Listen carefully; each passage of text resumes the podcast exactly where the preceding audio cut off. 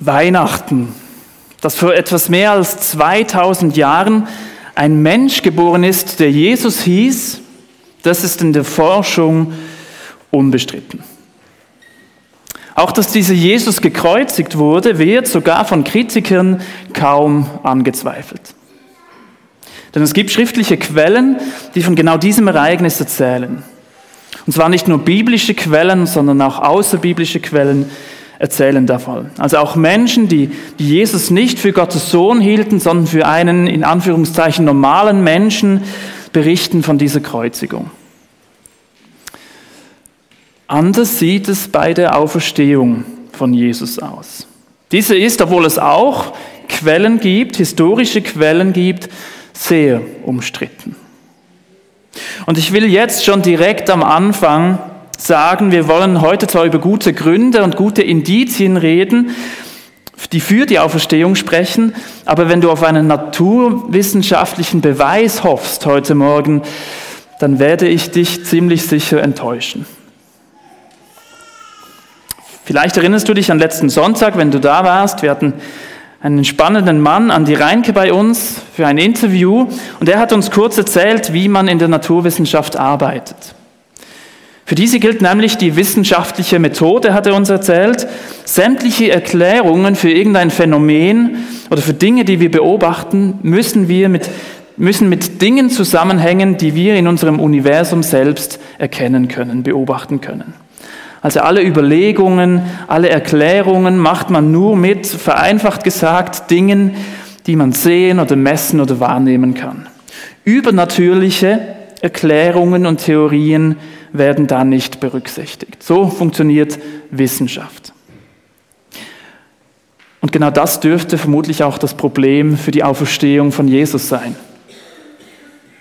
Dass ein Mensch, der gestorben ist und wirklich tot ist, plötzlich wieder lebt, dass er irgendwie zurück ins Leben kommt, das ist unter den uns bekannten biologischen Gesetzmäßigkeiten so einfach nicht möglich.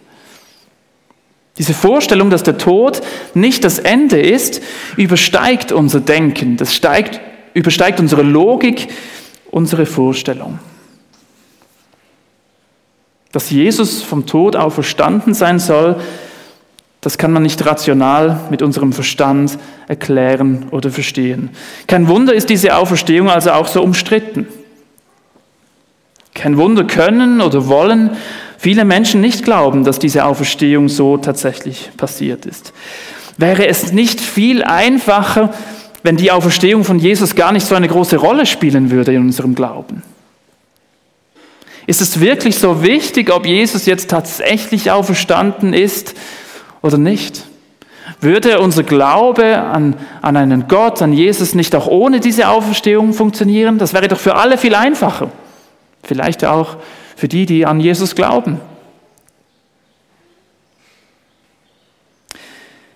Wenn du heute oder die kommende Woche mal ein paar Minuten Zeit hast, dann schau doch mal kurz in die Bibel und lies dir mal ein Kapitel ganz aufmerksam durch. Und zwar 1. Korinther Kapitel 15.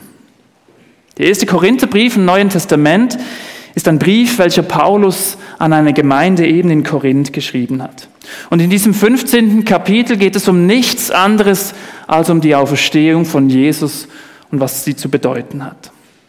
Und an einigen Stellen beschäftigt sich Paulus eben auch genau mit dieser Frage, warum die Frage nach der Auferstehung von Jesus so zentral und so wichtig und so entscheidend ist. Und diesen Abschnitt, den möchte ich mit euch zusammen lesen.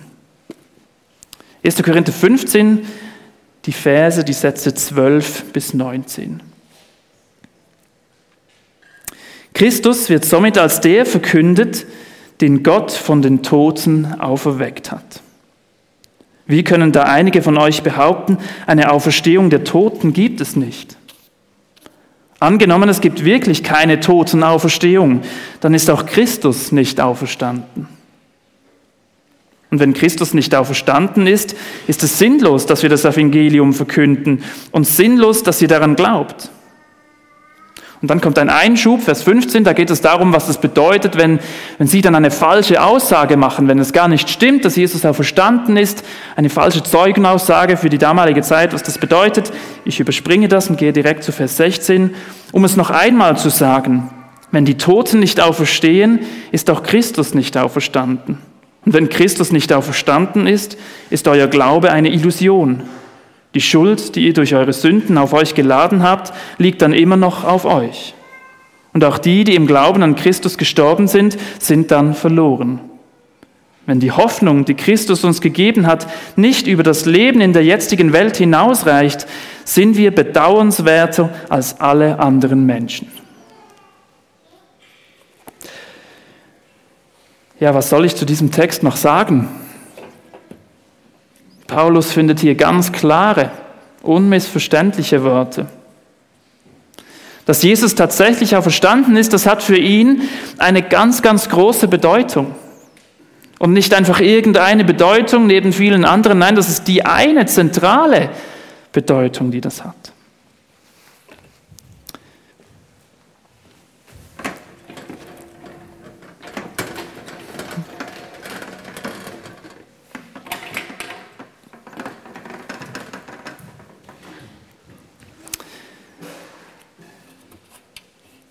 Paulus sagt in diesem Text Folgendes.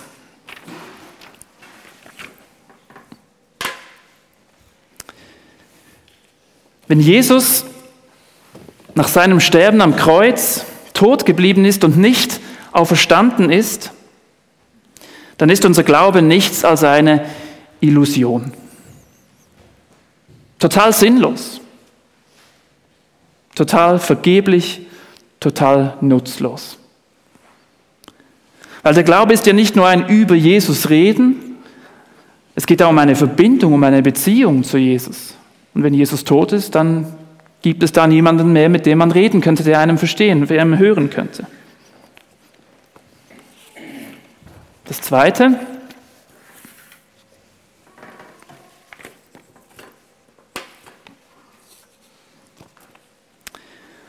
Paulus sagt, dass wenn Jesus nicht auferstanden ist, all unsere Schuld, die wir auf uns geladen haben, dann immer noch auf uns liegt.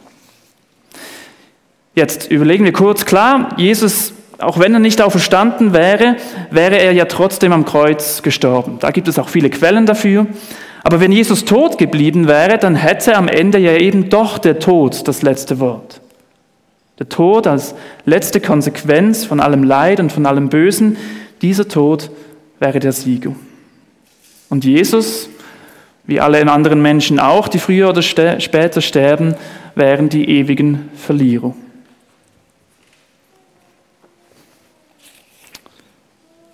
Und das Dritte, das ich da von Paulus aufgreifen möchte aus diesem Text.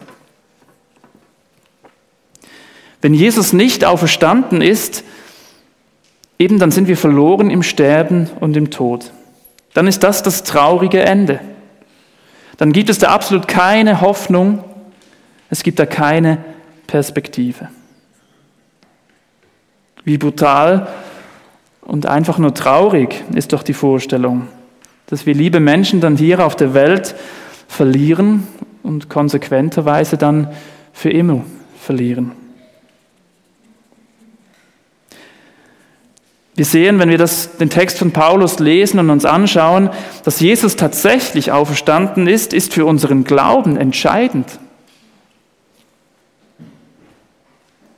Wenn er nicht auferstanden ist, dann können wir hier und jetzt alles stehen und liegen lassen und können nach Hause gehen.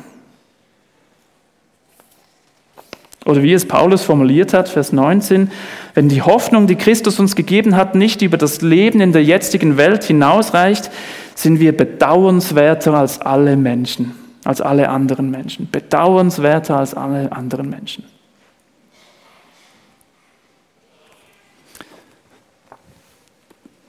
Ich lese uns den nächsten Text, den nächsten Satz vor, den Paulus geschrieben hat. Doch es verhält sich ganz anders. Christus ist von den Toten auferstanden. Er ist der Erste, den Gott auferweckt hat, und seine Auferstehung gibt uns die Gewähr, dass auch die, die im Glauben an ihn gestorben sind, auferstehen werden. Paulus, der diese groß, hatte diese große Überzeugung, doch, dieser Jesus ist auferstanden. Er ist tatsächlich auferstanden. Paulus hat ein besonderes Erlebnis gemacht mit Jesus. Und danach beschreibt er, ja, was ist denn, wenn Jesus tatsächlich auferstanden ist? Was bedeutet das dann für dich und mich? Und das ist folgendes.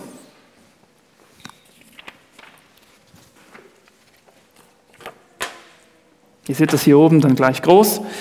Die Bewältigung unserer Vergangenheit. Jesus hat von sich behauptet, dass er gekommen ist, um für unsere Schuld zu sterben. Er hat gesagt, dass er stellvertretend für alles von uns, für alle Schuld und alles Leid von uns Menschen auf sich nimmt und uns frei machen möchte.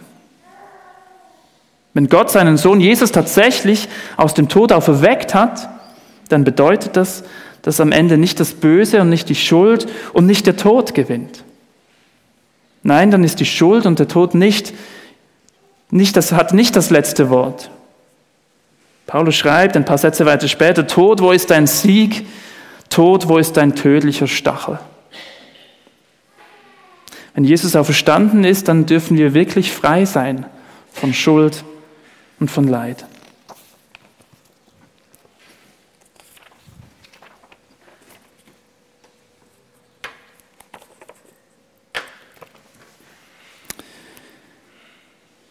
Das erste war Bewältigung der Vergangenheit, das zweite Gestaltung der Gegenwart. Wenn Jesus auch verstanden ist, dann, dann wird klar, dass Gott noch große Pläne mit uns hat.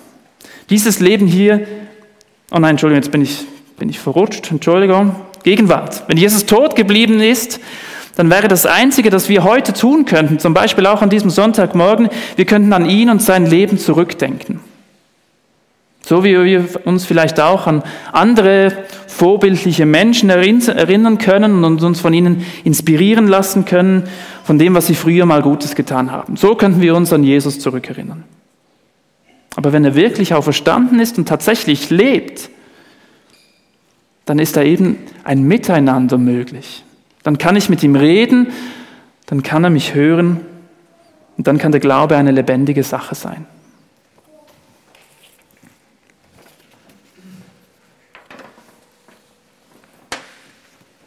Und das Dritte, die Basis für die Zukunftshoffnung. Wenn Jesus auch verstanden ist, dann wird klar, dass Gott noch große Pläne mit uns hat. Dieses Leben hier ist noch nicht alles. In der Bibel lesen wir, da steht, ein neuer Himmel und eine neue Erde sollen entstehen. Da kommt noch etwas. Und zwar etwas ganz Großes und Wunderbares. Hat die Auferstehung von Jesus, die ist etwas ganz Zentrales und etwas ganz Entscheidendes für unseren Glauben. Die große Frage ist jetzt einfach, ja, wie glaubwürdig ist denn diese Auferstehung? Gibt es wirklich gute Gründe, die dafür sprechen, dass Jesus tatsächlich auferstanden ist? Augenzeugen, welche diesen Moment von der Auferstehung miterlebt haben, mit eigenen Augen gesehen haben, die gibt es nicht. Die Auferstehung ist im Verborgenen passiert. Und darum gibt es auch keine historischen, wissenschaftlichen Belegen, dass Jesus tatsächlich auferstanden ist. Und trotzdem gibt es einige Indizien, gibt es einige gute Gründe,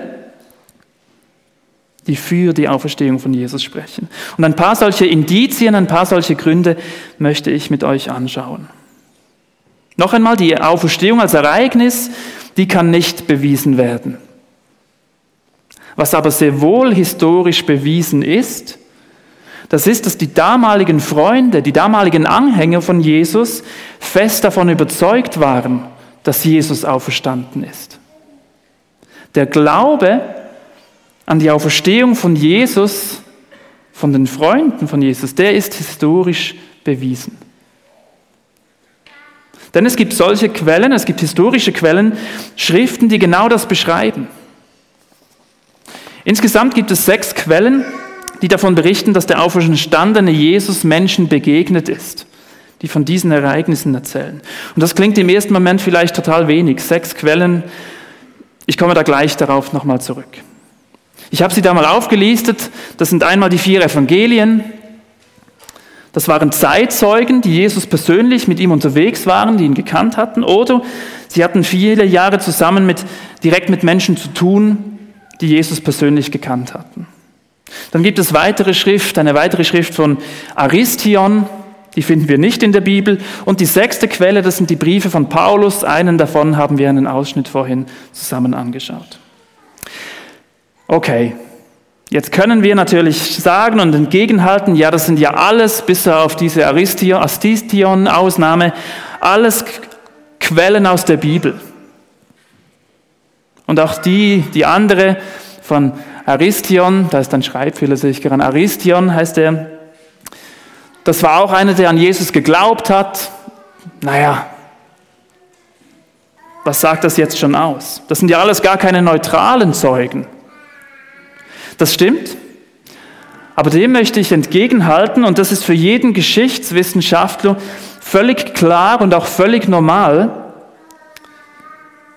Es gibt keine neutrale Geschichtswissenschaft. Alle Ereignisse in der Antike sind von Anhängern geschrieben worden. Es gibt in der Antike nie neutrale Zeugen, die einfach irgendwie so mal auftreten. Und da möchte ich einen Altphilologen zitieren, einer, der sich mit so alten griechischen Schriften, Handschriften befasst, und der hat Folgendes gesagt. Es gibt zahlreiche sehr alte Handschriften, ja sogar Papyrusfragmente, die bis ins erste Jahrhundert nach Christus zurückreichen. Die Geschichten um Jesus sind die mit Abstand am besten bezeugten Ereignisse der Antike. Die frühesten Berichte über das Leben von Alexander dem Großen zum Beispiel sind erst 500 Jahre nach seinem Tod verfasst worden. Das Leben von Jesus ist wesentlich besser bezeugt als das Leben von Cäsar oder eben Alexander dem Großen. Einmal gibt es Berichte von verschiedenen Zeugen und zudem sind sie in vielen Handschriften niedergeschrieben, die teilweise 50 Jahre an die Ereignisse heranreichen. Nicht nur das Alter der Quellen ist grandios, auch die Anzahl der Abschriften, die der Welt erhalten sind, ist unglaublich hoch. Zu leugnen, dass Jesus wirklich gelebt hat, ist angesichts dieser Faktenlage völlig absurd. Eher kann man leugnen, dass Cäsar oder Alexander der Große jemals wirklich existiert haben. Spannend. Dieser Mann ein Experte, was alte Handschriften angeht, sagt, die Quellen für diese biblische Geschichte von Jesus sind viel, viel besser und viel, viel besser erhalten als für viele andere Dinge, wie zum Beispiel Cäsar oder Alexander den Großen.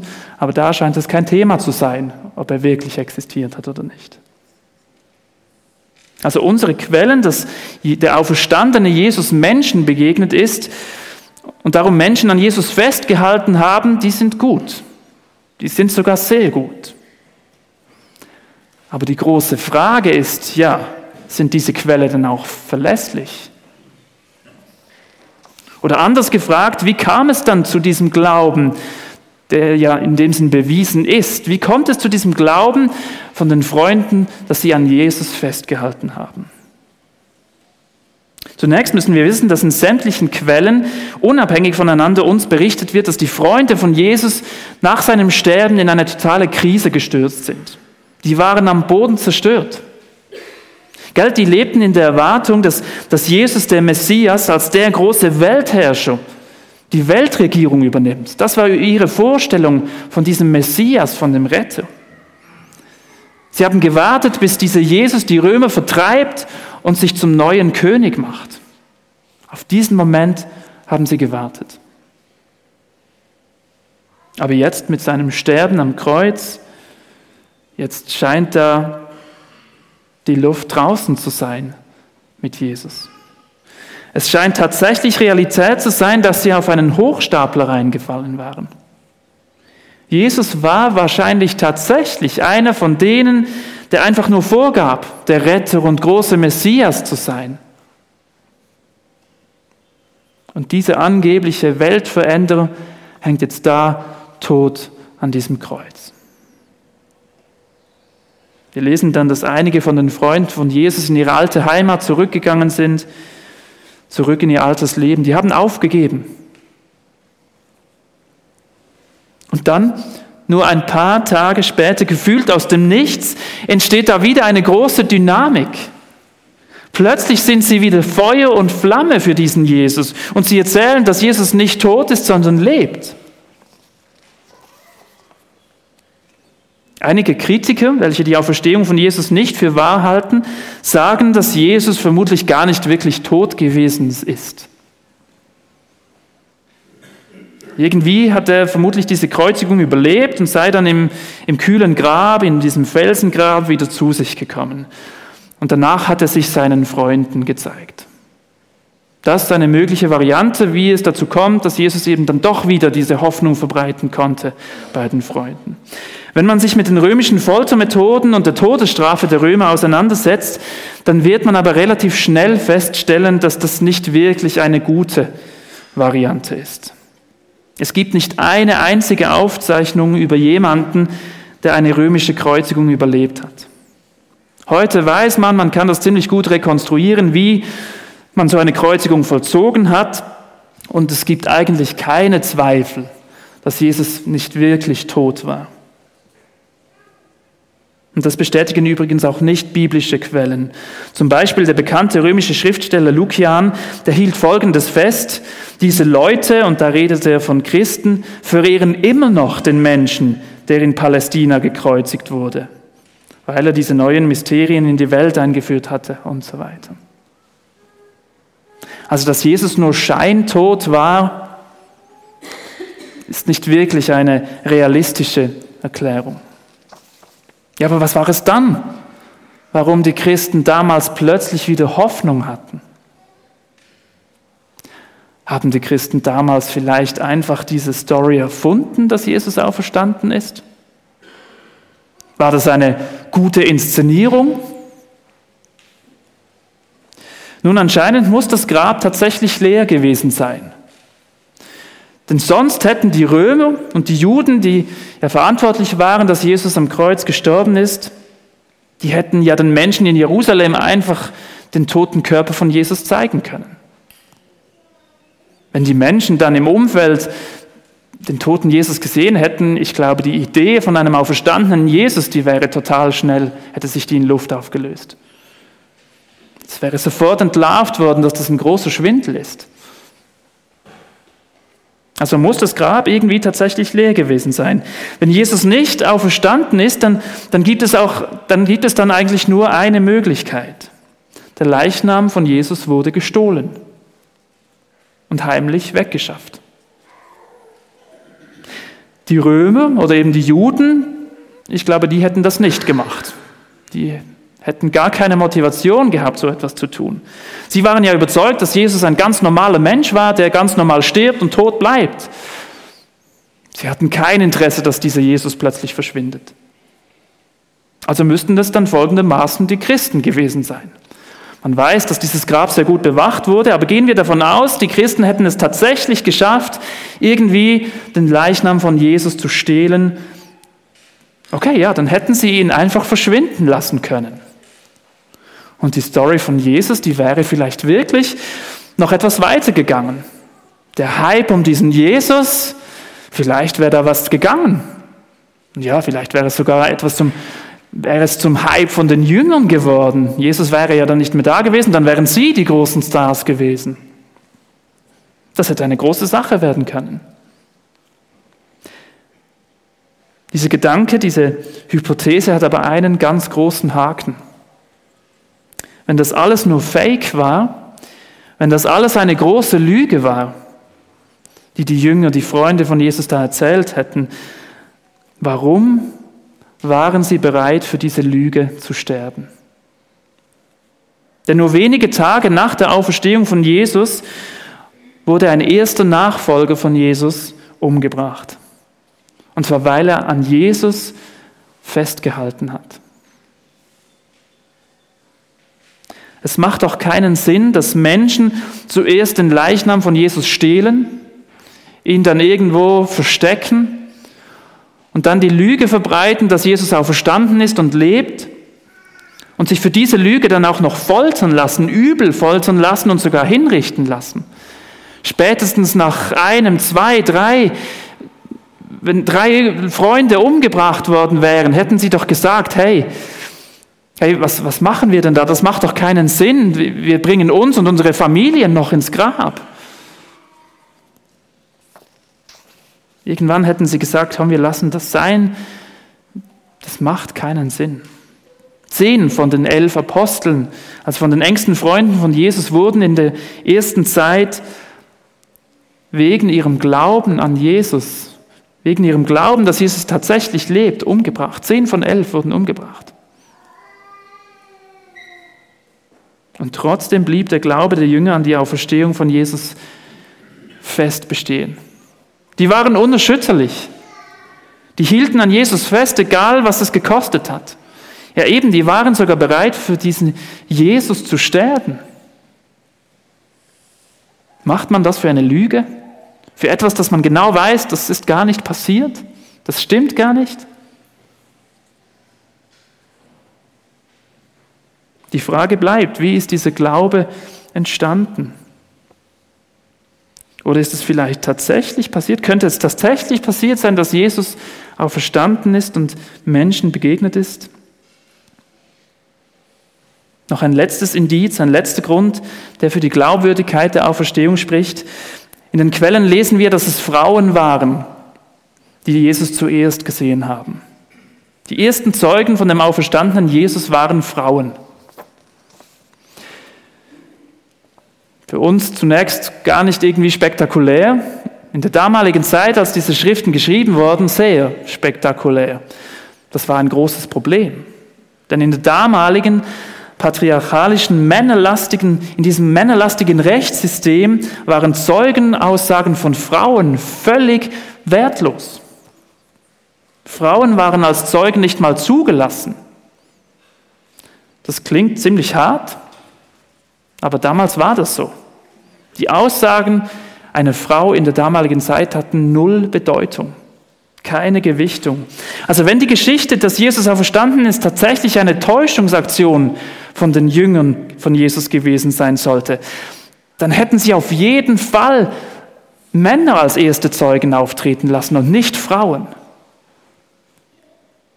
Wenn Sie sich überlegt hätten, wie diese Geschichte, dass Jesus tatsächlich auferstanden ist, möglichst plausibel irgendwie in der Bevölkerung herumgeht, dann, dann hätten Sie nie und nimmer Frauen als Zeugen ausgewählt. Das macht gar keinen Sinn.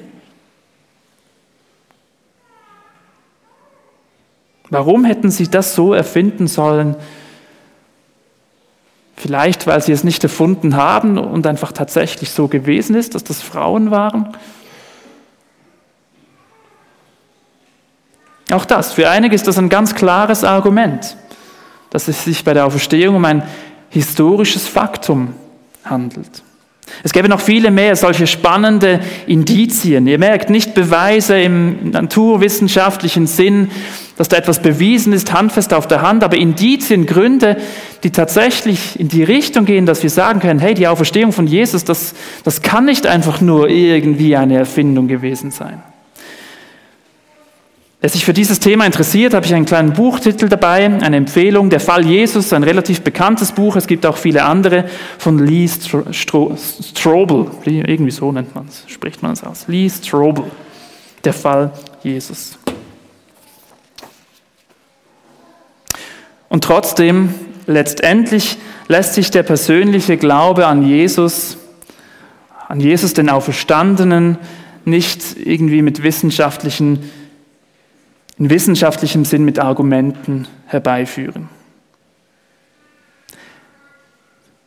Ich glaube nicht, dass irgendwelche Argumente uns irgendwann dazu führen, dass wir sagen, okay, jetzt habe ich genug gesammelt, jetzt halte ich das für wahr. Ich glaube, wir sind in einer ganz ähnlichen Situation wie die ersten Freunde von Jesus damals, wie die Jünger von damals. Nicht das leere Grab hat den Ausschlag gegeben.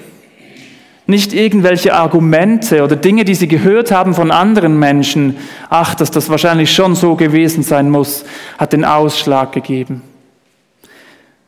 Bei den Jüngern, bei den Freunden von Jesus war es immer die persönliche Begegnung mit dem auferstandenen Jesus, mit dem lebendigen Jesus. Und ich bin überzeugt, Jesus lebt, er lebt auch heute noch und er ist auch heute noch erlebbar und erfahrbar. Und darum lade ich dich ein, ich lade uns alle ein, suchen wir diese Begegnung mit Jesus. Und das wollen wir jetzt dann gleich auch tun. Wir werden jetzt dann gleich eine Lobpreiszeit haben.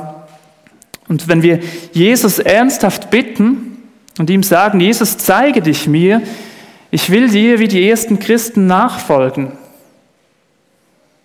Ich glaube, da wird Jesus einen Weg finden, uns diesen Glauben an ihn zu schenken.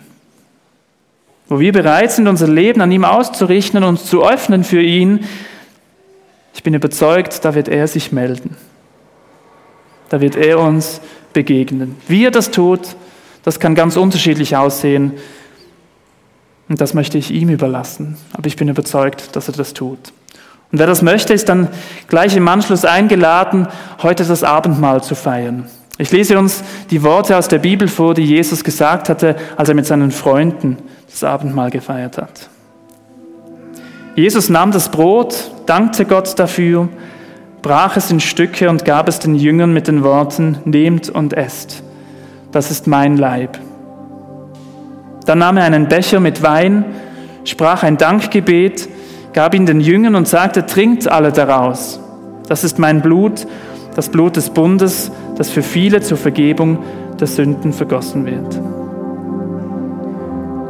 Das Abendmahl, das ist eine Erinnerung, es ist ein Zeichen für das, an dem, an dem wir festhalten wollen.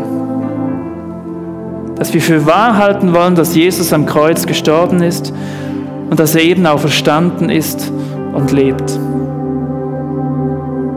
Wer das nicht möchte oder wer merkt, dass das nicht ehrlich wäre, dass er das nicht glauben will oder nicht glauben kann, der muss natürlich nicht am Abendmahl teilnehmen, der darf gerne an seinem Platz sitzen bleiben.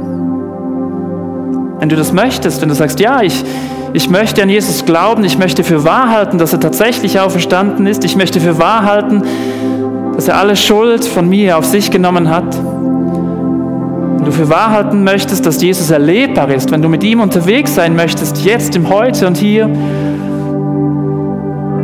und wenn du glaubst, dass es da eine Zukunftshoffnung gibt, ein Leben, das nach diesem Leben weitergeht, dann bist du herzlich eingeladen, an diesem Abendmahl teilzunehmen. Und dass du während diesen nächsten vier Liedern, die wir jetzt gleich zusammen singen, nach vorne kommen, ein Stück Brot und einen kleinen Becher mit Traubensaft nehmen und für dich einnehmen. Jesus, ich möchte dir Danke sagen. Ich möchte dir Danke sagen, dass du auf die Welt gekommen bist, so als Menschen, dass du nicht ein Gott bist, der irgendwo in der Ferne geblieben ist und unsichtbar für uns Menschen, sondern du hast dir uns gezeigt.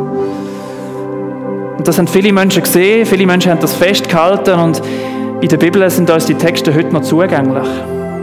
Ja, und sogar kritische Historiker müssen zugestehen, dass die Texte sehr gut erhalten sind. Sogar besser als viele andere Texte von anderen Menschen, die wir haben. Ich möchte Danke sagen, dass du gekommen bist, um alle Schuld, alles Leid von dieser Welt auf dich zu nehmen, stellvertretend für uns. Damit wir frei sein von allem, von aller Schuld. Damit wir eine Perspektive haben, die über das Leben ausgeht. Wie genial und wie wie tröstlich das ist. Besonders auch im Blick darauf, wenn, wenn Menschen sterben, wenn, wenn wir Menschen loslassen müssen. Ich möchte dir Danke sagen, dass du alles da hast, dass wir eine Beziehung haben zu dir. Und ich bitte dich, du weißt um die Menschen, die da sind, die, die vielleicht noch dich nicht kennen, nicht persönlich kennen, die vielleicht noch nie eine Begegnung haben mit dir. Du weißt um die, die das möchten. Ich möchte dich bitten, zeig dir die, diesen Menschen, zeig dir all denen, die mit dir möchten unterwegs sein Danke, Jesus, für deine Nähe, für dein Dasein. Amen.